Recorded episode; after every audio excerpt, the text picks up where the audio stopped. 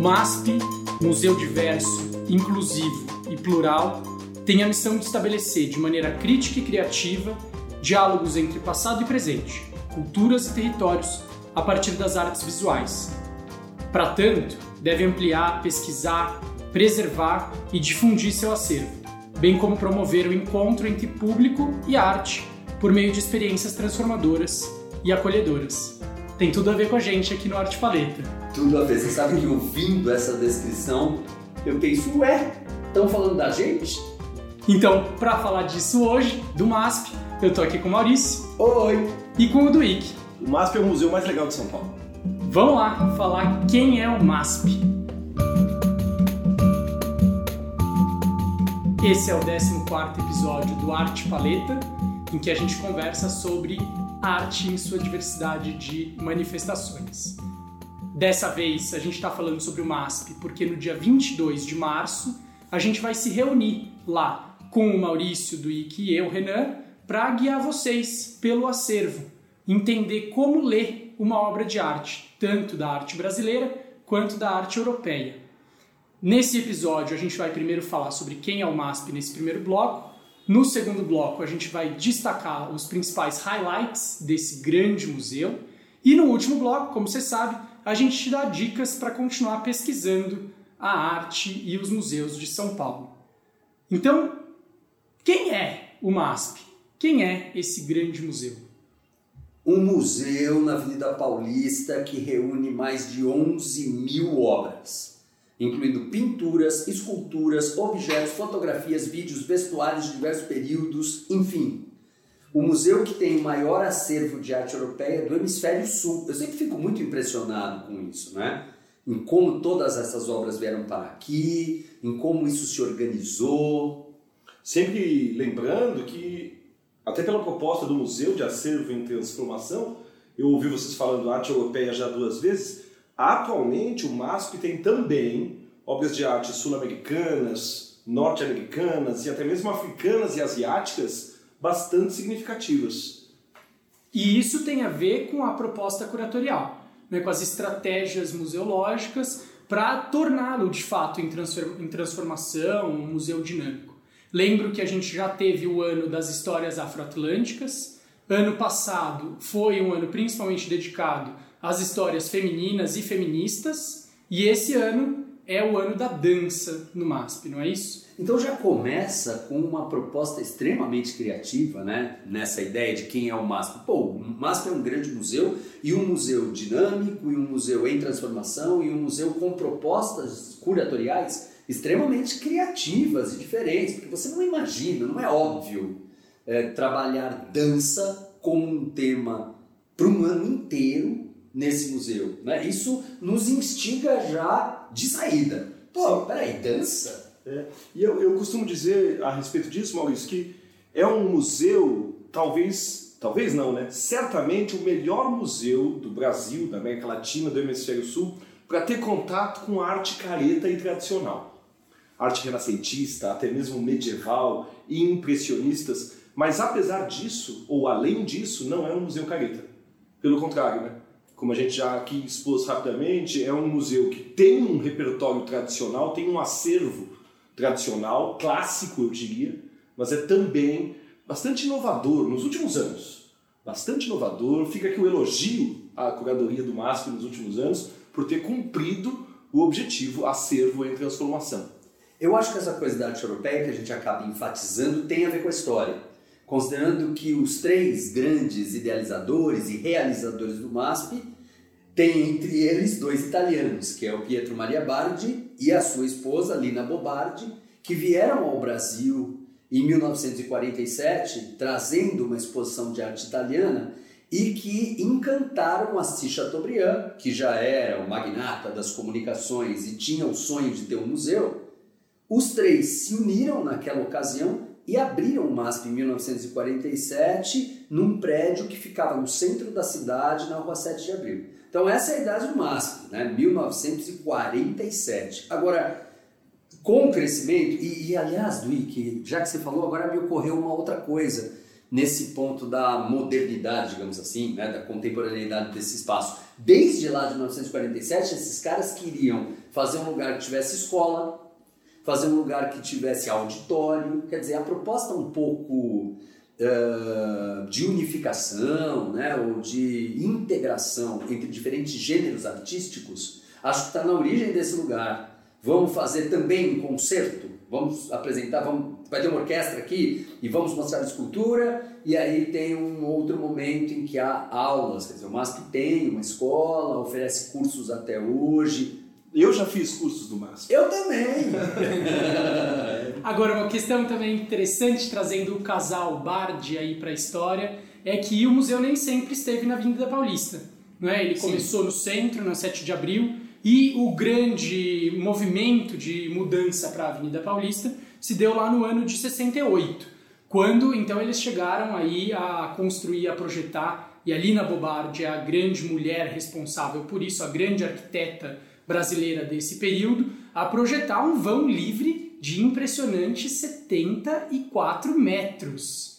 Quer dizer, legal, né? Deixar esse espação público ali embaixo disponível para reuniões, aglomerações, manifestações, à vista para 9 de julho. É, além de ser um ponto que me atrai muito na Avenida Paulista, uma avenida cheia de verticalidades e é um museu horizontal de alguma forma por cima e por baixo, porque também tem dois subsolos ali. Com tudo que tem de bom e ruim em ser um museu espaço público, né? Porque a gente já passou por lá e viu de tudo acontecendo, desde fila disputando espaço com a feira de antiguidades, manifestação de gente pedindo a volta da ditadura em alto e bom som embaixo do museu, é... e, e, toda a selva de pedra de São Paulo, né? Eu acho que a graça do, do, do MASP é que chegar nele, pela Avenida Paulista, já é mergulhar na Pauliceia. Né? É um museu que é a nossa cara, é a nossa alma, e que está lá em cima de tudo que tem de bom e ruim na Avenida Paulista, em São Paulo. E a Lina, além de ser uma expoente da Escola Paulista de Arquitetura, com o brutalismo, né? a gente percebe no concreto, né? nessa sensação do concreto cru ali, é, do, da própria estrutura mesmo do museu, ela também propõe um método de visualização dessas obras, né, que são os cavaletes de cristal. Puta, para mim essa é a coisa mais legal do MASP. Se você me permite atravessar aqui, eu acho que aí você tem o, o grande diferencial, a identidade do MASP, agora internamente, né? Para quem nunca foi, para quem não conhece, ou para quem já foi, mas não pensou a respeito, o que nós temos do MASP é um acervo exposto em cavaletes de vidro e, portanto, translúcidos, obviamente, sem paredes, sem corredores principais, sem uma sequência organizada, é, como eu diria, tal qual em museus muito mais tradicionais, onde cada sala corresponde a um período histórico, por exemplo. E aí o que acontece? Uma coleção, uma série de coisas interessantes. Né? Primeiro, é esse embaçamento entre as escolas, entre os períodos. O acervo está em ordem cronológica, de um lado para outro, atualmente começando das mais recentes e indo em direção às mais antigas, mas formando uma espécie de nuvem, uma espécie de, de, de, de mar de obras que não necessariamente estão aí, como eu disse, né, é, encavaladas cronologicamente. Mais legal ainda, o sujeito que entra no acervo pode entrar por qualquer um dos seus lados, pode entrar por qualquer cantinho. E aí ele vai, né, o transeunte, o espectador, o visitante, construindo o seu caminho interno, a sua trilha, o seu itinerário, apontando o olhar de uma obra para outra. Eu acho isso do caralho. E por fim, as legendas estarem atrás das pinturas. Isso é bem legal, é bem provocativo, né? É porque oferece, não é que oferece, força. Obriga. Obriga o espectador a estabelecer efetivamente uma relação com a obra. Deixando claro o que, é mais importante. Pois é. Porque há muitas vezes a gente que, que, que guia é, uhum. grupos em museus um desespero pela legenda. E tirando fotos da legenda o tempo inteiro, todo mundo, ao invés de olhar para a obra que está lá, meu Deus. Eu acho que o MASP então faz isso, né? Ele num prédio super incrível, no meio da Pauliceia, obriga você a mergulhar na história da arte. Muito legal. Então vamos para o nosso próximo bloco, em que a gente fala sobre os grandes highlights desse museuzão.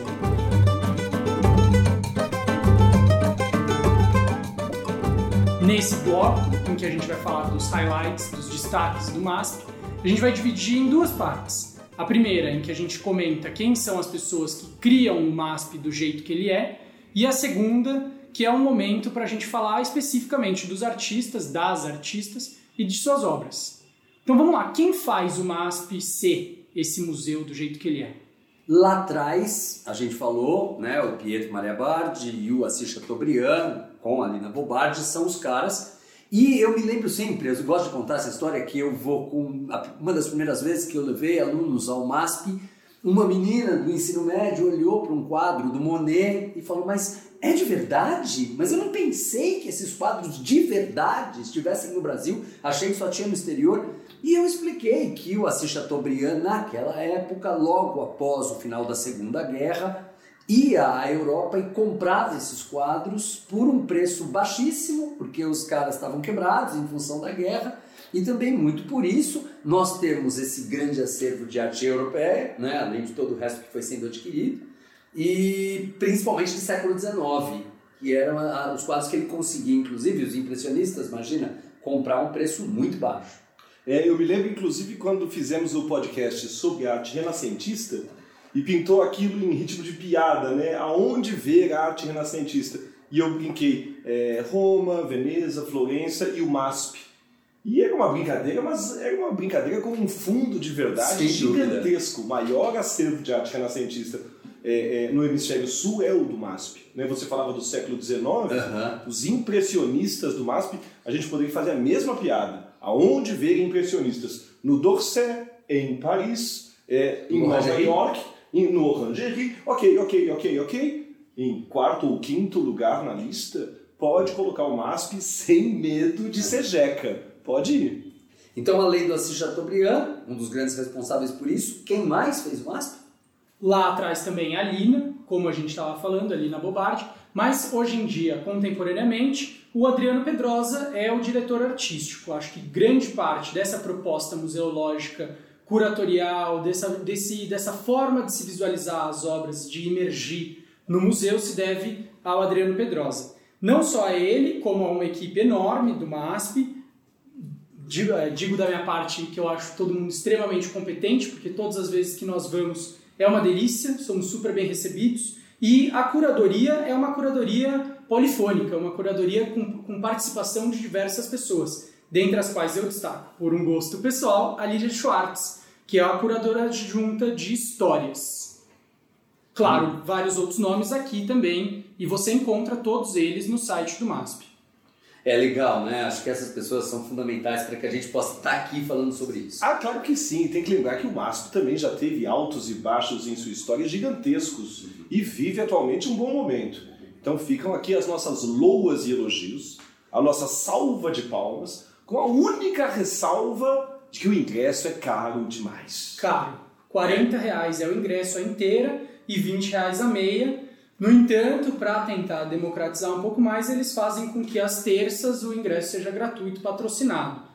Mas a gente sabe, a lotação acaba variando em função disso. Então fica aqui o nosso elogio ao melhor, ao mais bacana, ao mais interessante e ao caro demais Museu de Arte de São Paulo. Podemos falar dos artistas? Vamos falar dos artistas, das artistas e das obras. Você sabe que aconteceu esse negócio do paleta, né? Que eu já, já percebi. De repente eu fico responsável pela arte brasileira. Não sei como isso aconteceu, mas vou começar falando do Portinari. Eu sei como isso aconteceu. Bom, mas calma, depois a gente faz essa DR. O Portinari é, tem, como a gente sabe, já houve inclusive uma grande exposição no MASP de muitas obras do Portinari, de diferentes fases. É um cara extremamente rico, né, fecundo em termos de produção. Mas ele é extremamente conhecido pela série Retirantes, por exemplo. E essa série Retirantes tem dois do, dos seus exemplares, são é uma, é uma série de quatro ou cinco quadros dois expostos neste momento no acervo em transformação. Que é do caralho. Pra quem não lembra, o Portinari é o sujeito sem o qual Bacurau não faria sentido. Sem o qual essa arte voltada para o Brasil, Sebastião Salgado não faria sentido. Esse é um daqueles sujeitos que inaugura o olhar brasileiro sobre o Brasilzão real. né, o olhar brasileiro sobre essa identidade brasileira que também é difícil de enxergar, suja, é, pobre e, e, e explorada, e os cambal. Estamos falando de quadros da década de 40 que foram pintados e inspirados, inclusive na leitura do Vidas Secas do Graciliano Ramos. Então isso é tão identitário. Se É. você pensa a arte como identidade, vamos lá para nos encontrar. Quer dizer, Portinari fala sobre o Brasil, um Brasil da década de 40 e extremamente atual, hoje no MASP. Além do Portinari, ainda na onda dos modernistas brasileiros, a gente tem a Tarsila do Amaral, que já teve uma exposição individual dela enorme, com diversas obras, provavelmente você foi, né? E que tem ainda um exemplar lá. Uhum. Tem Anitta Malfatti também, dentro dessa linha dos modernistas. E, ah, desculpa, lembrei do de Cavalcante, De Cavalcante, Cinco tá Moças de Guaratinguetá. Então, para você que nunca foi ao MASP, que está planejando ir, que está ouvindo isso, não deixa de ver isso, né? Foi pro acervo, tem que olhar o Portinari, procurar a Anitta, a Tarsila e o de Cavalcante, e acho que aí estamos bem de modernismo brasileiro para o museu que tem a maior acervo de arte europeia. Mas ainda na arte brasileira, só para a gente não terminar esse capítulo, tem o Volpe, com uma série de obras lá também. Tem a Lígia Clark com os seus bichos, né? Que eh, na ideia original seriam eh, Manuseáveis. manuseáveis, lá estão eh, fechados com vidro para preservação da obra. Eh, tem o Luiz Braga, a Bárbara Wagner na fotografia, enfim, uma coleção eh, de artistas. Mais recentemente, o MASP também incluiu a Maria Auxiliadora, que teve uma exposição individual também no em um dos subsolos e que passou a integrar esse acervo em transformação. Mas vamos falar dos europeus. Vamos, mas aí fodeu, né? Porque se a gente tentar fazer o que a gente acabou de fazer, que é a lista da galera, é, puta que eu pariu. Desculpa, gente, é que o MASP é demais. A gente fica assim, olha, é, para começo de conversa, em, em relação aos renascentistas, um dos quatro tartarugas ninja, o Rafael, tem um quadro lá. É muito difícil para quem gosta e conhece a obra do Rafael encontrar alguma coisa fora do circuito Roma-Florença. O MASP tem uma obra menor lá. Acho que começamos daqui. Um dos quatro grandes da Renascença está ali presente. Além de outros renascentistas incríveis. Como o Botticelli, que está ali do lado dele, no Rafael, nessa opção curatorial também. O Gian Pietrino, que pinta no estilo do Leonardo da Vinci e faz um esfumato incrível. Algumas obras, inclusive, anteriores à Renascença. O MASP é um desses raríssimos museus que possui também obras é, góticas e até mesmo algo que se encontra ali. A primeira do, do, do acervo, do Mestre do Bordelo, é uma Madonna com o Cristo é, em majestade, é, se eu não me engano, do século XIII. Portanto, ainda na passagem do românico para o gótico, né? É, digamos assim, um dos primeiros momentos dentro de uma história da arte mais tradicional, né? visível aqui no Brasil.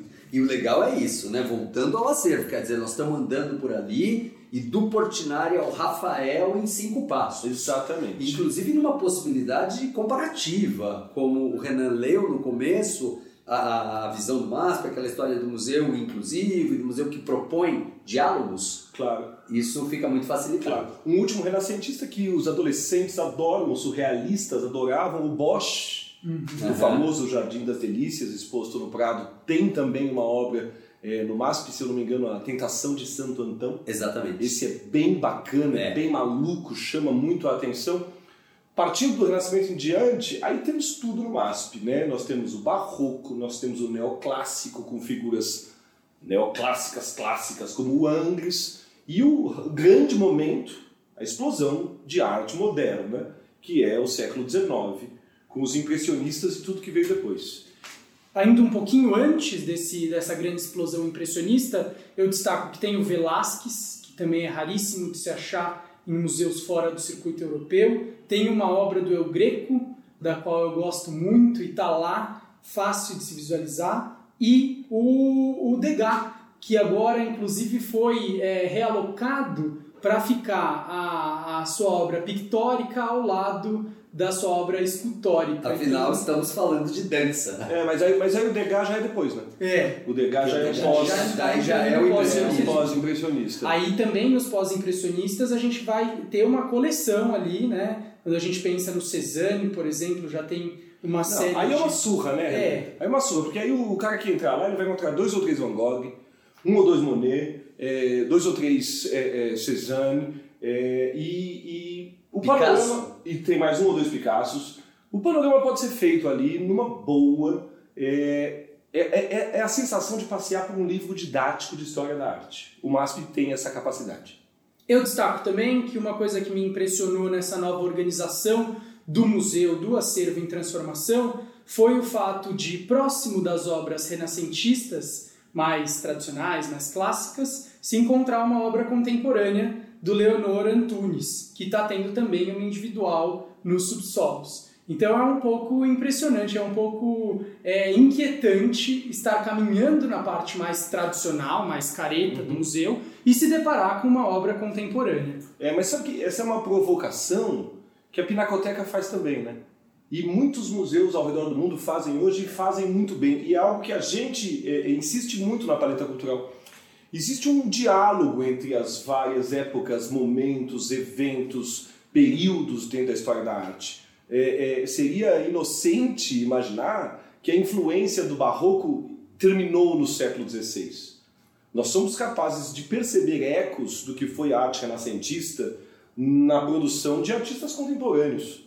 Estes diálogos, estas brincadeiras, estas provocações, eu acho que fazem parte da própria ideia de história da arte enquanto história das ideias, enquanto história dos, da- dos diálogos e das conversas possíveis, né? sem fronteiras, sem gavetas. É, é, inclusive, voltamos ao formato, como o acervo é concebido, algo que aquele enorme salão do acervo principal do MASP é, cumpre, que é esse mergulho numa nuvem.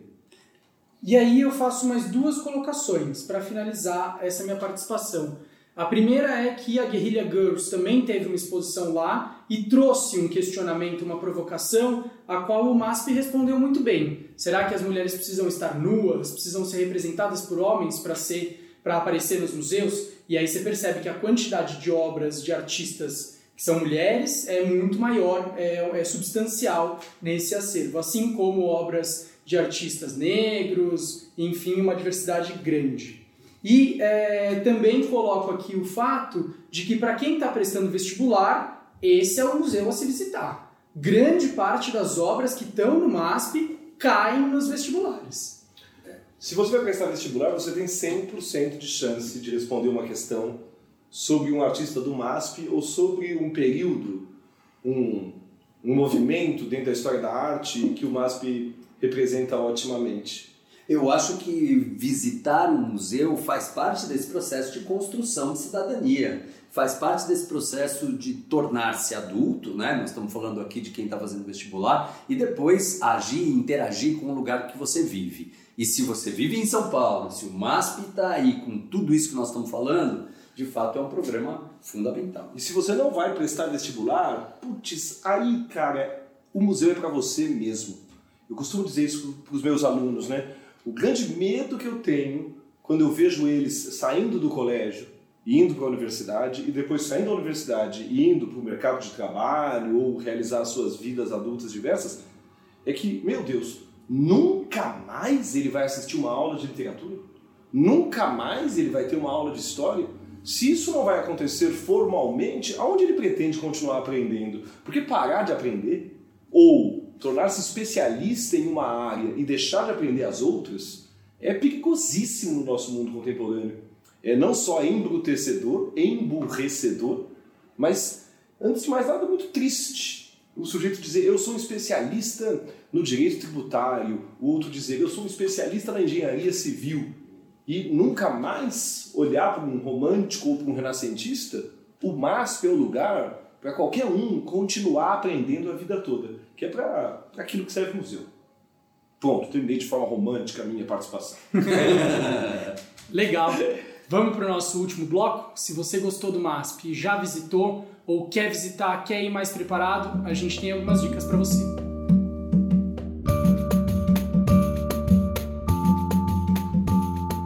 Que bom que você está aqui com a gente no Arte Paleta. E a gente tem também a função de te dar alguns avisos a respeito de como esse museu funciona. Ele abre de quarta a domingo, das 10 às 18 até às 6 da tarde, e às terças-feiras, das 10 às 20, das 10 às 8 da noite. Lembrando que às terças ele é gratuito, a entrada é gratuita. O MASP também tem uma loja super legal com livros bons sobre arte, com é, itens de decoração e também tem um restaurante que acabou de ser aberto, inaugurado lá, chamado A Baianeira. Vale a pena visitar. Bom, você sabe que a gente está querendo que você vá com a gente no dia 22. Então, dia 22 de março é um domingo. Nós vamos fazer uma visita guiada às 10 da manhã e uma outra visita guiada às 14 horas. Esse nosso trabalho dura aproximadamente duas horas, duas horas e meia. Então, é o tempo que a gente vai explorar principalmente o acervo principal que já nos parece rico o suficiente. E claro, deixar em você um gostinho de quero mais, quem sabe te tornar um frequentador do MASP. Para você se inscrever, é necessário que você entre no nosso site www.paletacultural.com.br e lá em uma das abinhas você vai encontrar o, o item experiências. O MASP é a nossa experiência agora do mês de março. Se inscreva lá, a gente ainda tem algumas vagas, estamos começando agora essa divulgação e a gente quer mostrar o MASP para você de um jeito paleta. E se você está ouvindo a gente depois desta data, continue seguindo e perseguindo o MASP e a Paleta Cultural. O MASP tem uma conta de Instagram divertidíssima com o que está acontecendo no museu e um trabalho muito bacana de divulgação das atividades. O site do MASP é lindo, e como a gente mencionou ao longo do programa, é possível ali fazer cursos, visitar as exposições permanentes e temporárias, há inclusive espetáculos de música e este ano, ao que tudo indica, dança ou algo pois que é, dialoga é, com a mesmo, dança. Se o tema é dança. Exatamente. E, portanto, é, corre atrás do MASP nas redes sociais, corre atrás do MASP na internet você não vai se arrepender. Essa é a minha dica, se é que eu posso dar mais alguma dica em relação ao MASP. Vá, vá. Se você não foi, você está perdendo tempo, você está atrasado, alguém está perdendo o bonde da história da arte e não é o MASP, é você. O MASP também tem um super canal legal no YouTube. Se você jogar MASP lá no YouTube, você vai achar com diversos seminários, principalmente nesse ano, sobre as histórias da dança. E mais uma coisa legal que eles criaram foi um aplicativo para que você possa também acompanhar durante a sua visita ao MASP é, sozinho, caso você queira ouvir uh, comentários feitos por curadores, artistas, professores, pesquisadores, crianças. É só você ap apertar lá, baixar o aplicativo e apontar para o QR Code que tem atrás de cada obra. Também é muito interessante. E tem um boteco atrás do MASP também. Pra gente celebrar esse encontro com a arte. Exato, que a gente só não vai mencionar porque a gente ainda não está sendo patrocinado ainda, mas... Legal. Legal. Então é isso. Obrigado por ter ficado com a gente até aqui. Daqui 15 dias a gente volta com mais arte, cultura, museus, exposições, Mais paleta. mais arte paleta. Até já! Tchau! Tchau.